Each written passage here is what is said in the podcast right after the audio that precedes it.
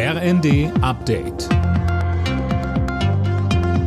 Stündlich neu. Auf den Punkt informiert. Ich bin Tom Husse. Guten Abend. Kreml-Chef Putin schränkt die russischen Ölexporte ein. Ab Februar darf kein russisches Öl mehr an Länder verkauft werden, die einen Preisdeckel beschlossen haben, heißt es in einem entsprechenden Dekret.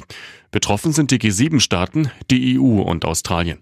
Joachim Weber, Sicherheitsexperte an der Uni Bonn, sagte bei NTV, die Russen sind ja weiterhin auch auf den Verkauf angewiesen und man muss dann sehen, wie hoch sie das äh, kochen werden, zumal das Öl sich seine Wege sucht. Also wir haben es ja auch bisher schon bei den Boykotts gesehen, dass dann eben irgendwo umgeladen wird und dann kommt das russische Öl eben aus Indien oder in griechischen Gewässern umgeladen wieder zurück.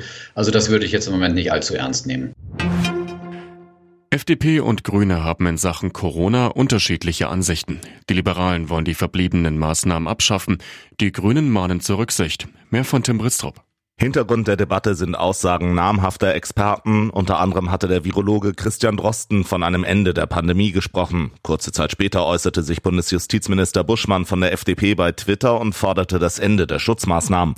Grünen Gesundheitsexperte Dahmen hat im Tagesspiegel dagegen zur Rücksicht auf das medizinische Personal aufgerufen.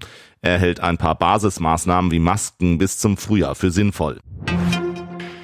Umweltministerin Lemke will das Recht auf Reparatur deutlich ausweiten.